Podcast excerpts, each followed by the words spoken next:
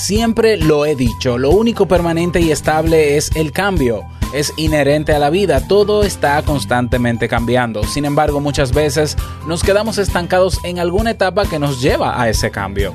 Hoy quiero enseñarte cuáles son las seis etapas por las que todos pasamos en nuestra vida para que se produzca una mejora significativa. Hablemos sobre esto, así que cafecito en mano y comenzamos. Si lo sueñas,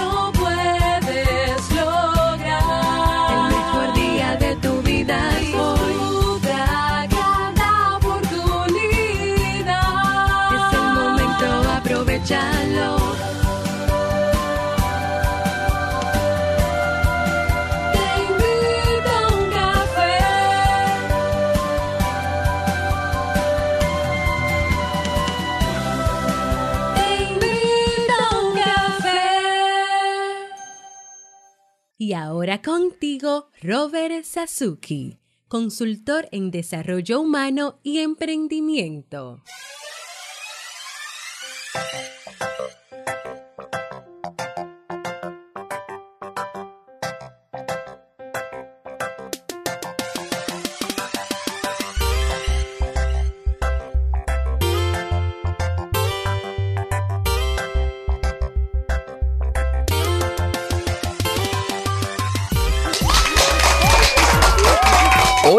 ¿Qué tal? Con esa energía positiva, esos aplausos y aquí tu bebida favorita.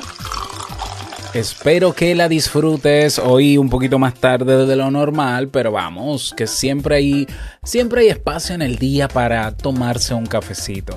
Estamos en el, en el episodio 1138 del programa Te invito a un café. Yo soy Robert Sasuki y estaré compartiendo este rato contigo, ayudándote y motivándote para que puedas tener un día recargado positivamente y con buen ánimo. Esto es un podcast y la ventaja es que lo puedes escuchar en el momento que quieras, no importa dónde te encuentres y todas las veces que quieras. Solo tienes que suscribirte completamente gratis en tu reproductor de podcast favorito. Te recomiendo, si no conoces ninguno, te recomiendo eBooks para que no te pierdas de cada nuevo episodio. Eso sí, activa las notificaciones. Grabamos de lunes a viernes desde Santo Domingo, República Dominicana y para todo el mundo y hoy he preparado un tema que tengo muchas ganas de compartir contigo y que espero sobre todo que te sea de muchísima utilidad. Y bueno, quiero agradecer a Mario Corona, el host o anfitrión del podcast. Soy un papá emprendedor perdón, el podcast se llama ah, Confesiones de un papá emprendedor. Puedes buscarlo aquí mismo donde me escuchas, en tu reproductor de podcast o en tu directorio favorito, Confesiones de un papá, eh, de un papá emprendedor. Y estuve en el día de, eh, bueno, el martes, inaugurando eh, formalmente el primer Summit de Papás Emprendedores. Un evento interesantísimo, más de, creo que 16 o 17 speakers de seis países diferentes en español que todavía está abierto y todavía puedes inscribirte. Te voy a dejar el enlace en las notas o en la descripción de este episodio para que puedas ir y aprovechar lo que ya ha pasado porque se ha quedado grabado y lo que viene. Así que no te duermas con eso. ¿eh? Nos vemos en el Submit. Bien, y vamos a dar inicio al tema central de este episodio que he titulado Etapas, las seis etapas del cambio personal. ¿En cuál estás tú? Y así como decía al inicio de este episodio, si hay algo que es constante en esta vida, es el cambio. Así es. Todo está en movimiento. El tiempo pasa. Nos vamos poniendo viejos. Por ahí dice una canción, ¿no? Todo se transforma, quieras o no quieras. Eh, sin embargo, en, en toda esa evolución, en todo ese proceso de crecimiento, bueno, de crecimiento no, de cambio, cambio y crecimiento son cosas diferentes. Tú puedes cambiar y en vez de crecer, de crecer, diría yo, eh, hipotéticamente hablando, pues a veces eh, nosotros nos quedamos estancados en una de las etapas del cambio y retrocedemos. Vivimos, por ejemplo, las mismas experiencias, cometemos los mismos errores que come- cometimos alguna vez y reproducimos los mismos conflictos. Y entonces terminamos enredados en un, en un cóctel de emociones negativas como el miedo, la ira, la culpa, la angustia, la inseguridad. Culpamos a Dios, culpamos al mundo, al destino, al universo, a quien sea, al gobierno, a todo el mundo. Ah, y es porque no avanzamos en las etapas del cambio o porque estamos estancados en una. Es igual. Otras veces está el otro extremo, ¿no? Está el extremo del que quiere cambiar, pero no avanza porque está estancado en una de las fases. Pero está el otro extremo de aquel que se resiste a cambiar, que se resiste a lo natural, a lo que va a pasar sí o sí, quieras o no, al cambio de generación, al cambio en la forma de pensar. ¿Ya? Y son personas que se apegan al pasado, a lo conocido, a lo seguro, entre comillas, y se niegan a seguir adelante y, evolucionar. ¿Por qué nos cuesta tanto cambiar? Bueno, hay un modelo, hay una teoría, un postulado de eh, James Prochanska y Di Clemente, me acuerdo que trabajé mucho con esos dos autores, ellos plantean el modelo transteórico de cambio de comportamiento. Es un modelo teórico que, bueno, no solamente teórico, sino práctico también, obviamente, que eh, explica de una manera, yo diría, muy sensata uh, cuáles son las etapas eh, que vivimos nosotros cuando tenemos o necesitamos hacer un cambio, ¿ya? O para que se dé un cambio, cuáles son esas etapas. Yo trabajé muchos años con este modelo cuando hacía intervención, eh, rehabilitación cognitiva o terapia a hombres em, denunciados por violencia de género, ¿ya? Para ayudarles para, para ayudarles y brindarles herramienta para, herramientas para modificar esa conducta violenta. Y sí, tiene resultados. Hay muchísimas variables, obviamente, que inciden en el resultado. Eh, no es que te pueda ofrecer una garantía al 100% o en ningún porcentaje ni número, pero eh, a mí me parece un modelo muy, muy sencillo y muy sensato, incluso hasta lógico, hasta lógico. Entonces, te cuento, Prochaska, James Prochaska, sugiere que nosotros no logramos avanzar en la vida debido a nuestra percepción del cambio. Un cambio de comportamiento y actitud no suele ser un evento único ni sencillo, como solemos pensar, sino que ocurre de manera gradual a lo largo del tiempo. Pasamos por diferentes etapas del cambio personal antes de dejar atrás viejos hábitos y formas de pensar. Y escucha esto, esa progresión no suele ser lineal. Nosotros tendemos a movernos hacia adelante y hacia atrás a través de las diferentes fases de cambio. Incluso a veces las recorremos varias veces hasta que ese cambio se consolida por completo. ¿Ya? Conocer las etapas del cambio personal nos va a permitir identificar en qué fase nos podemos encontrar para comprender mejor nuestra posición hacia el progreso. También nos ayuda a mantenernos motivados, saber que los cambios no son de un día para otro. Incluso nos ayuda a conocer este modelo, eh, a desmentir la falacia de algunas personas que venden en, en los movimientos de autoayuda y seminarios que tu vida va a cambiar en un fin de semana con un seminario dando brinquitos? Pues no. El cambio, si, el cambio fuera tan sencillo, ¿verdad? estuviéramos cambiando todos los días. El cambio personal es gradual y no es lineal. Por más motivado que sea el retiro, el summit, el seminario, como sea lo que pasaste el fin de semana, por más motivador que sea y más esperanzador y por bien que te sintieras y lo que viviste como experiencia única, el lunes regresas a tu misma realidad, a tus mismos hábitos de pensamiento, a tus mismos hábitos de conductas, a otra vez enfrentarte a los problemas, algunos repetidos, otros que ya se van resolviendo. Es decir, vuelves a tocar tierra, Ay, ¿qué pasó? No que ese seminario en tres días, nada, nada te va a cambiar en tres días. Nada. Ni siquiera una crisis, ni siquiera un evento traumático te va a cambiar en tres días, ni en uno ni en dos.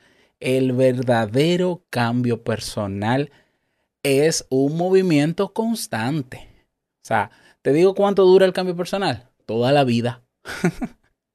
Pero que sí lo he dicho al inicio de este episodio. Es que lo único natural y constante es el cambio. no hay manera en que no dejes de cambiar. Entonces, si sabes que vas a cambiar, qué bueno sería que seas consciente de la fase en la que estás frente a ese cambio que puedes ver hacia el futuro o que quieres dar de manera consciente. ¿Lo ves? Entonces vamos a, te voy a describir las seis etapas, etapas, perdón, hoy estoy con una S menos, no sé por qué. Eh, una, las seis etapas que eh, promueven Prochaska y Di Clemente del modelo transteórico del cambio. La etapa número uno es la etapa denominada precontemplación. En la primera etapa de cambio nos asaltan las primeras dudas. Empezamos a sospechar que existe un problema, aunque no sabemos muy bien cuál es. De hecho, podemos atravesar una fase de negación en la que somos conscientes de que necesitamos cambiar algo, pero nos negamos a reconocer la verdadera raíz del problema. También es posible que seamos conscientes del cambio que tenemos que dar a nivel de comportamiento o de actitud o de forma de pensar, pero que todavía no estamos dispuestos o preparados a llevarlo a cabo. Esta es una fase en la que no existe una conciencia plena de los problemas. Es probable que no seamos plenamente conscientes de las consecuencias de nuestros comportamientos o que no tengamos información suficiente. Por tanto, o por eso, para avanzar hacia la siguiente etapa, debemos buscar una motivación para el cambio, analizar cuáles son las ventajas que este cambio nos va a reportar. Ya es muy común encontrar personas en esta fase, personas que escuchan un discurso diferente a su realidad de vida, personas, por ejemplo, que siempre soñaron porque les vendieron la idea o simplemente se quedaron con la idea de que eh, el adulto lo que hace es, tener un empleo y comienzan a escuchar que hay otras opciones como el emprendimiento, por ejemplo. Y esa persona ve que en el trabajo no le está yendo bien, que quizás le están explotando, que quizás hay acoso laboral, no digo que siempre pase, naturalmente. Que el dinero no le alcanza, que tiene un talento, un potencial que pudiera explotar. Pero en esa fase de precontemplación, simplemente esa persona no quiere ver eso. Esa persona sigue justificando eh, la razón de ser y de por qué estar en su empleo y punto. Y no me saquen de ahí. Y todo lo que me saque de ahí, yo trato de desecharlo y solamente voy a consumir información que valide o que confirme lo que yo siempre he creído. Que para sobrevivir en el mundo de los adultos hay que tener es un empleo. Esa es la fase de precontemplación. Esa es la misma fase donde los agresores, como, como me pasó en mi experiencia hace muchos años, justificaban su conducta. Esa es la misma fase que cuando una persona hace algo indebido o comete una infracción en términos morales o sociales, trata de justificar su, su mala acción en la mala acción del otro. Ah, pero es que yo hice esto, pero que el otro hace eso. ¿Y por qué a mí si el otro hace esto y el otro hace y vive justificándose? El que se mantiene en esa actitud constante de no asumir su responsabilidad, de culpar a todo el mundo de lo que le pasa, de justificar sus malos comportamientos en que otro lo hizo, pero como es rico, como es blanco, como tiene dinero, como es una figura pública, a él no le hacen nada y a mí sí, está en fase de precontemplación, independientemente de que lo que diga, muchas cosas de las que digan sean ciertas, pero no justifican. Entonces, quien constantemente está justificándose en lo que hace, aún escuchando voces disidentes y opiniones diferentes y opciones diferentes, simplemente, porque no estamos hablando de cosas negativas solamente. El que constantemente justifica quedarse donde está, no quiere cambiar, está en fase de precontemplación y punto. No se resiste a cambiar. Entonces, claro, si a eso le sumamos miedo, porque es, eh, tiene sentido que cuando te vas a enfrentar a un cambio, cuando hay una propuesta de cambio en tu forma de pensar o en tu comportamiento, te ataca el miedo porque el cerebro entiende que hay un peligro que puede poner en riesgo tu vida y tú comienzas a decir que habrá del otro lado. Entonces puede ser malo, donde yo estoy las cosas, aunque no me gustan, pero las puedo soportar, las puedo aguantar. Eso también es estar en fase de precontemplación. Entonces, eh, tú puedes preguntarte ante, eh, si tú reconoces en este momento que estás en esa fase en alguna situación de tu vida, hazte estas preguntas. ¿Alguna vez has intentado cambiar ese comportamiento? ¿Qué tendría que pasar para que consideres que ese, ese comportamiento que ahora tienes es problemático? Si sigues por ese camino, ¿qué es lo probable que ocurra? Y si cambio, ¿qué es lo probable que ocurra? ¿Qué voy a ganar con el cambio? Esas son preguntas que pueden ayudarte a pasar a la segunda etapa, que es la fase de contemplación. En esta etapa del cambio personal desarrollamos una mayor comprensión y conciencia sobre el comportamiento, sobre la actitud o forma de pensar que queremos cambiar. Reconocemos el problema. ¿eh? Esta es la palabra clave que identifica esta fase. Reconocemos el problema y comenzamos a buscar soluciones, aunque no necesariamente a implementarlas. ¿eh? Vamos a ver otras alternativas. Reconozco que hay un problema. Ojo, repito, un problema desde la perspectiva que yo estoy dando aquí. No estoy hablando de delito ni conductas necesariamente desagradables o negativas. Un problema es una situación que te está, que te está molestando y que tú quieres cambiar. O que debes cambiar. O tienes que cambiar aunque tú no quieras. ¿Por qué? Porque te está afectando en mínimo una o dos áreas de tu vida. Eso es un problema, ¿eh? O sea que para, para algunas personas y en algunos contextos, incluso situaciones en las que esa persona quiere estar puede ser un problema. Porque tú puedes estar en una relación tóxica y tú simplemente normalizar esa relación y querer continuar en esa relación. Pero la relación es un problema. Todos lo ven desde afuera. Pero tú estás en la fase de precontemplación y justificas el comportamiento violento de tu pareja o la toxicidad en la misma relación. Lo justificas, lo, lo normalizas y lo minimizas y por eso sigues en esa relación. ¿Ya? ¿Lo ves? Ahora, cuando tú pasas a la segunda etapa, que es la de contemplación, tú ya reconoces y dices, vale, hay un problema. Ya, sí, hay un problema. ¿Qué tengo que hacer para buscar las soluciones? Esta puede ser una fase del cambio particularmente difícil y frustrante, sobre todo porque se acompaña de un grado elevado de incertidumbre. De hecho, podemos pasar mucho tiempo en esta etapa porque desarrollamos una postura ambivalente. Aunque somos conscientes de los beneficios del cambio, también vislumbramos las renuncias y los costes que conlleva. ¿Ya? ¿Te acuerdas cuando hablé, creo que fue en el último episodio, de que cambio y riesgo no siempre van de la mano? Bueno, hay personas que en la fase de contemplación, aunque reconocen el problema y, e incluso llegan a la conclusión de que necesitan un cambio en su vida, eh, se enfocan en los riesgos y no dan el paso. Y se quedan ahí en esa fase de contemplación muchos años. Sí, no, no, no, yo quiero emprender, yo quiero emprender. Yo quiero- vamos a emprender. Comenzamos el lunes. No, pero espérate, es que, es que me falta, me falta hacer un PhD, me falta comprar tal equipo, me falta, todavía no tengo, todavía me falta, hay un curso, hay un esto, hay otro. Óyeme, ¿tú quieres emprender o no quieres emprender? Sí, no, no, yo quiero emprender. Fase de contemplación. ¿Por qué tú quieres emprender? Ah, y te dan todas las razones válidas que, que tú mismo dices y tú dices, sí, esta persona está consciente de que necesita emprender. ¿Y por qué no emprende? Bueno, porque cuando va a dar el paso se enfoca en los riesgos, les atacan los miedos y se dejan llevar por el miedo. Pero se quedan ahí en esa fase de contemplación.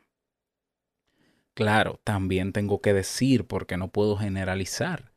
Otras veces eh, la persona no cuenta con herramientas psicológicas necesarias para afrontar el cambio, ¿ya? Y no están preparadas para comprometerse con esa transformación y eso también hay que respetarlo, ¿ya?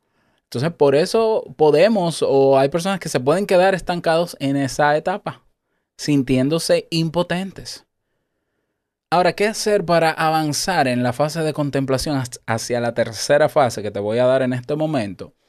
Puedes realizar un análisis relacional, vas a, hacer una relación de los pros y los contras que conlleva el cambio, siendo consciente de que para avanzar en la vida siempre va a haber que soltar lastre. Sí, hay cosas que arriesgar, hay cosas que se quedan atrás, hay cosas que hay que perder. Eso es la vida, pero es que esa es la vida. O sea, la sabiduría que tú quieres lograr cuando, cuando tengas 60 o 70 años te va a costar salud, te va a costar neuronas muertas, te va a costar menos tiempo de vida. ¿Lo ves? No, pero es que yo quiero. O sea, nadie espera querer ser un atleta de alto rendimiento a los 80 años. ¿Ya? Lo, eh, tiene que serlo más joven. ¿Por qué? Porque hay momentos, etapas naturales en la vida donde hay cosas que se pueden hacer y otras que no tanto. O no. ¿Ya?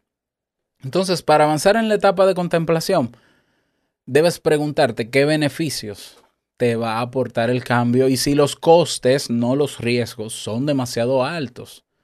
Y si, si los costes son demasiado altos, que también hablé de eso, ¿no? El coste de no empezar. Oh, wow, todo está como muy conectado en esta semana.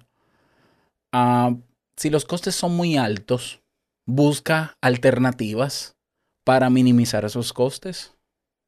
Busca maneras en donde te cueste menos, menos. Y tú dirás, ah, pero se puede. No lo sé, búscalo. Es tu responsabilidad. Vea eso. El que busque encuentra, dicen por ahí. Bueno, luego que la persona, digamos que avanza de la fase de precontemplación a la de contemplación, pasa a la tercera etapa del cambio personal, que es la preparación.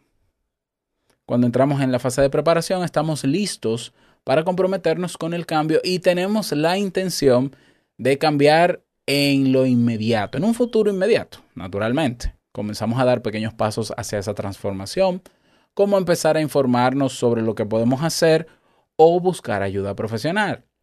Esta etapa del cambio es decisiva para el progreso y si exploramos nuestras opciones, planificamos y decidimos con conocimiento de causa, es más probable que avancemos con mayor facilidad y logremos instaurar ese cambio. Hay personas que entienden que cuando quieren dar un cambio, cuando quieren lograr un cambio, la mejor herramienta es, hacer un curso. Pero no. Ay, te voy a decir algo. El que compra cursos porque cree que con los cursos se va a preparar, lo que está haciendo es que está en fase de contemplación, no en la de preparación. ¿Por qué? Porque utiliza el curso para justificar el tiempo que, que tardaría para tomar acción. Ay, ay, ay, ay, lo que yo estoy diciendo. O sea, Robert, tú me estás diciendo que yo estoy haciendo cursos para rellenar el tiempo, para, para sabotearme. Puede ser. Puede ser. Y alguien tenía que decirlo. Puede ser. Ahora hay una diferencia. Calma, calma, calma. No te me vayas, no dejes de escucharme. Hay una diferencia. Si en el mismo momento en que tú desde la primera lección de ese curso comienzas a poner en práctica eso que aprendes, entonces estás en la fase de preparación. Son cosas que yo no entiendo. Bueno, yo sí lo entiendo, pero yo insisto, yo molesto con esto y lo lamento. Yo veo estudiantes en la universidad estudiando y yo siempre les digo a ellos, a mis estudiantes universitarios, no se queden solo con lo que están aprendiendo en la universidad. Pónganse a trabajar desde ahora. Pónganse a emprender desde ahora. No, no, no, yo voy a esperar al título. ¿Para qué? Tú puedes comenzar ahora. Es decir, comienza a poner en práctica. Inmediatamente aprendes algo nuevo. Comienza. Eso denota inmediatamente que estás en la fase de preparación. O sea que te puedes dar cuenta.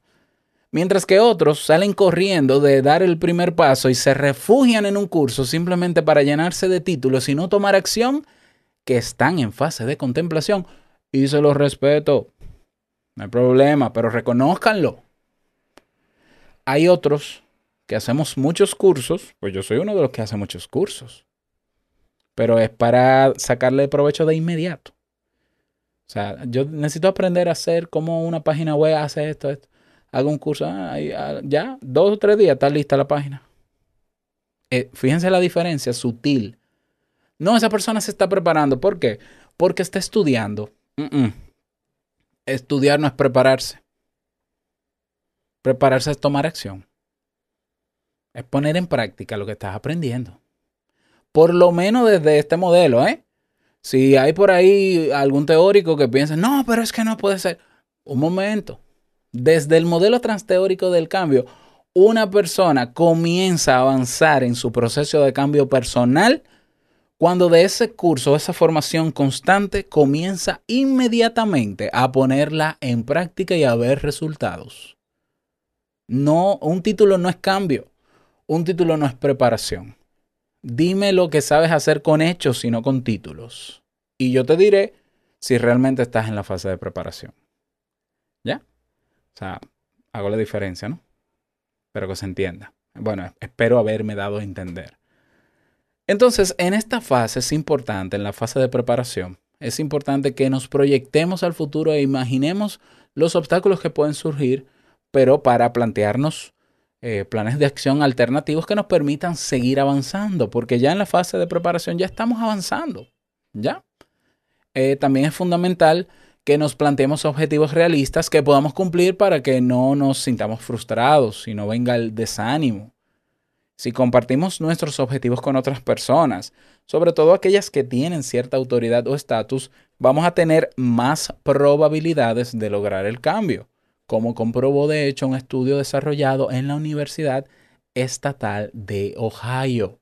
Repito, si compartimos nuestros objetivos con otras personas, sobre todo aquellas que tienen cierta autoridad o estatus para ti, vas a tener más probabilidades de lograr el cambio.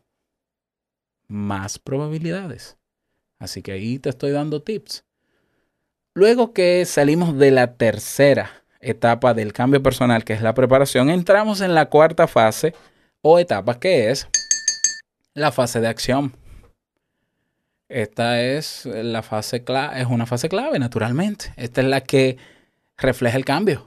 Comenzamos a poner en, práctica nuestros planes para alcanzar el cambio deseado. Ajustamos nuestras rutinas, las relaciones, los entornos, eh, nos deshacemos de lo inútil, de lo que nos desenfoca de ese objetivo.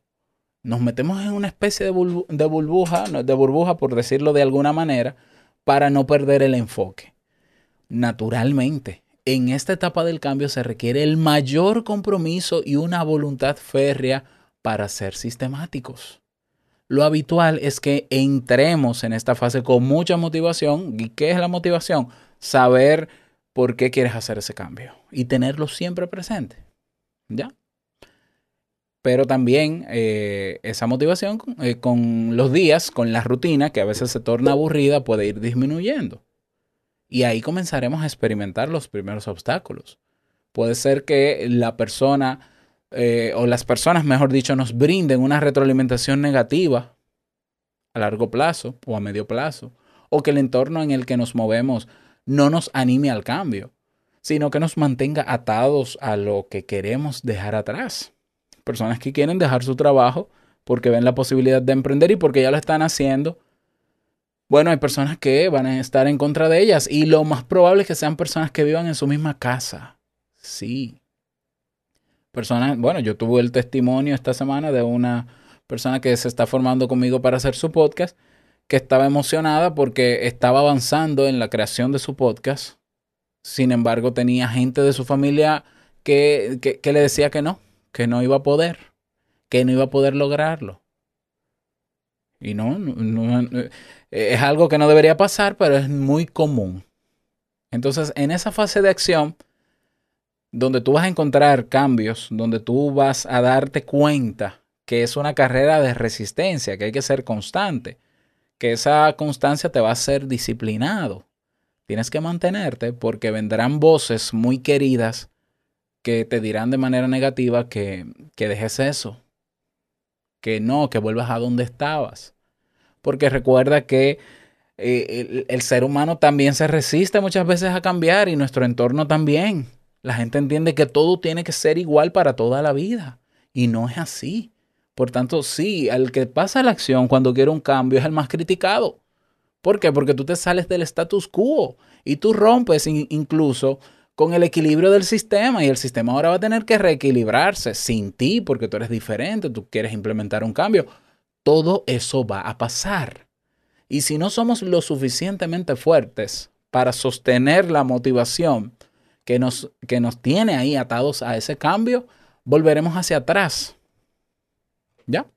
Que de hecho está incluida la, la, la vuelta hacia atrás, es la última fase de este modelo. ¿Lo ves? Entonces, la acción es vital. ¿Por qué? Porque es lo que evidencia el cambio. Y para pasar a la próxima etapa del cambio personal necesitamos recordar siempre los motivos que nos han llevado a esa fase. Necesitamos enfocarnos en las ventajas del cambio y necesitamos eh, recompensarnos a lo largo del camino. Y luego llega la quinta fase, que es la fase de mantenimiento.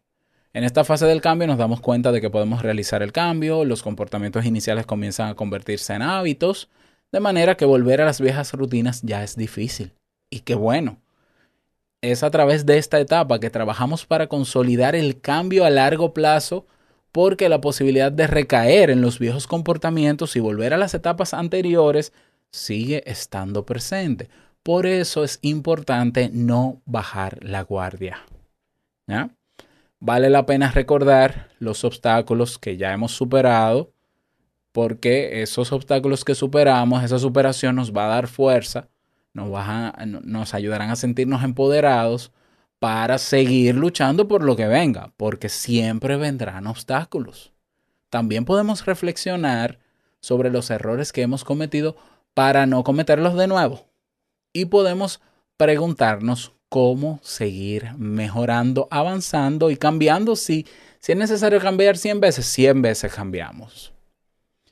Pero nos podemos encontrar con la sexta fase o etapa del cambio personal y que de hecho nos vamos a encontrar con ella, que se llama la fase de recaída. Las recaídas son como un fantasma que siempre está rondando el cambio. De hecho, son bastante comunes. Cuando volvemos atrás podemos sentirnos fracasados, decepcionados o frustrados porque tenemos la sensación de que todo el esfuerzo que hicimos ha sido en vano, aunque no es así. Todo el camino recorrido nos ha hecho más fuerte y se ha convertido en una fuente de experiencia. Debemos naturalmente evitar culparnos en exceso, ya que así termina- terminaríamos entonces odiándonos y castigarnos no sirve de nada. En su lugar, lo que tenemos es que poner en marcha un mecanismo de reflexión consciente para detectar los errores que nos hizo caer de nuevo, subsanarlos para no tropezar otra vez con la misma piedra, evaluar qué provocó la recaída y qué podemos hacer a partir de ese momento para evitar que pase de nuevo. ¿Ya? Este modelo transteórico, estas etapas, se aplican en cualquier cambio de nuestras vidas. Eh, De hecho, es un, mo- un modelo terapéutico utilizado con personas que tienen adicción conductual, adicción química, adicción psicológica. Eh, ¿Cómo es que se llama? No es adicción psicológica, es dependencia emocional, por ejemplo. Problemas de pareja, problemas de conducta. ¿eh? Y, as- y ya eh, las investigaciones han demostrado que, que ha sido efectivo el uso de este modelo, llevar a las personas y empoderarlas a través de estas seis etapas para que la persona se dé cuenta de que a la hora de comenzar un cambio, uno, el cambio no se da de un día para otro, señor o señora. Sea paciente. ¿Ya? Dos, ya sabes en qué etapa estás, haz lo que toca para pasar a la siguiente. Tres, el hecho de que tomes acción y que te esté yendo bien con ese nuevo cambio no te hace vulnerable a que vuelvas a caer en lo mismo. Y, y la realidad es que puedes caer con muchísima normalidad en lo, en lo anterior, pero no renuncies a querer cambiar. Entonces mi pregunta para cerrar para ti es, ¿en qué, eh, qué cambio quieres experimentar en este momento en tu vida? ¿Y en qué etapa reconoces que estás? ¿En cuál de esas etapas? Etapas, ¿por qué? Porque si ya has reconocido, bueno, si ya has reconocido, se supone que estás en la fase de contemplación. ¿Ya? Si tú dices, no, no, es que yo no tengo que hacer ningún cambio, mm, no te lo voy a discutir, pero quizás estés en la de precontemplación. ¿Ya? Pregúntale a los demás si tú deberías hacer un cambio. Y puede ser que la gente te diga que sí. Y tú digas, no, pero yo soy así y nadie me va a cambiar. Y yo estoy bien y todo en mi vida está bien. Y tu pareja mirándote de reojo y tus hijos diciendo, papi, eres, eres un exagerado. O tus amigos en el trabajo. Bueno, estás en la fase de precontemplación. ¿Ya? Si reconoces que tienes el problema, te vas a la de contemplación. Si comienzas a prepararte dando pequeños pasos para el cambio, llegarás a la fase de acción. ¿Ya? Y esa fase de acción, si eres constante y si te mantienes firme en tu, en tu convicción de cambiar, entrarás en la de mantenimiento y puede ser que recaigas, pero vuelves otra vez. Vuelves otra vez. Ya el que recae la primera vez, al dar lo- al pasar por estas etapas, el que recae por primera vez, naturalmente en la fase de recaída, cuando retoma nuevamente el cambio, vuelve a la fase de contemplación, no la de precontemplación. Y eso es una ventaja. Porque sí, yo recaí, pero yo sigo reconociendo que tengo el problema. Pues ahora vuelvo otra vez a la de contemplación y rápidamente puedo avanzar otra vez a la de preparación. ¿Para qué? Para enmendar en la fase de preparación lo que me hizo recaer. Y entonces me muevo rápido de la fase de preparación, de preparación a, a la de acción. Y por ende a la de mantenimiento. Entonces, aunque tengamos caídas en el proceso de cambio que querramos hacer en nuestra vida, sigue luchando, sigue, párate, vuelve, corrige, no vuelvas a cometer ese error, sigue avanzando. Tomará mucho tiempo, porque nadie te puede asegurar que vas a cambiar tu vida en tres días, ni en dos, ni en uno, ni en una experiencia de nada. El cambio siempre es a largo plazo, por lo menos el verdadero. ¿Eh? Porque tú puedes llevarte de la máxima, fake it until you make it. O sea, fíjalo hasta que te lo creas o hasta que lo seas y meterte en una burbuja eh, eh, ficticia y de manera imaginaria creerte que ya cambiaste de un día para otro y anunciárselo al mundo y hacer figuras en redes sociales. Mire mi hermano, eso nada más se lo cree usted. Los que sabemos de cambio, lo que hemos estudiado del comportamiento humano, sabemos que si tuviéramos realmente el potencial y la capacidad para hacer cambios inmediatos en nuestra vida, nadie tuviese problemas. Este mundo fuese una maravilla. ¿Por qué? Porque nada más que decir cambia. Cambia, cierra los ojos, decláralo. Vamos. Ya cambiaste. Bienvenido al nuevo mundo. Pues mire que no. Eso es una falsa ilusión. Que es muy bonita, que es muy esperanzadora. Pero al otro día, o cuando sales de esa experiencia bella y hermosa, o de ese dinero que pagaste por esa sesión, vuelves a la misma realidad. Y tú y yo lo sabemos. ¿Mm? Ese es el tema para ti en el día de hoy. Espero que si quieres abundar más sobre las etapas del cambio, eh, te invito a que lo hagas. ¿Ya? Yo te dejaré la referencia de, de dónde saqué la documentación, naturalmente del blog de mi amiga Jennifer Delgado, rinconpsicología.com, que es un excelente blog de psicología. Y eh, cualquier opinión que tengas sobre esto o cualquier historia que quieras contarnos, te invito a que lo hagas en nuestra comunidad en Telegram. Ve a teinvitouncafe.net y ahí tienes el botón comunidad. Nada más, quiero desearte un bonito día, que lo pases súper bien, que seas súper productivo y no quiero finalizar este episodio sin antes recordar, recordarte que el mejor día de tu vida es hoy y el mejor momento para comenzar a trabajar en tu cambio personal es ahora. Nos escuchamos mañana en un nuevo episodio. Chao.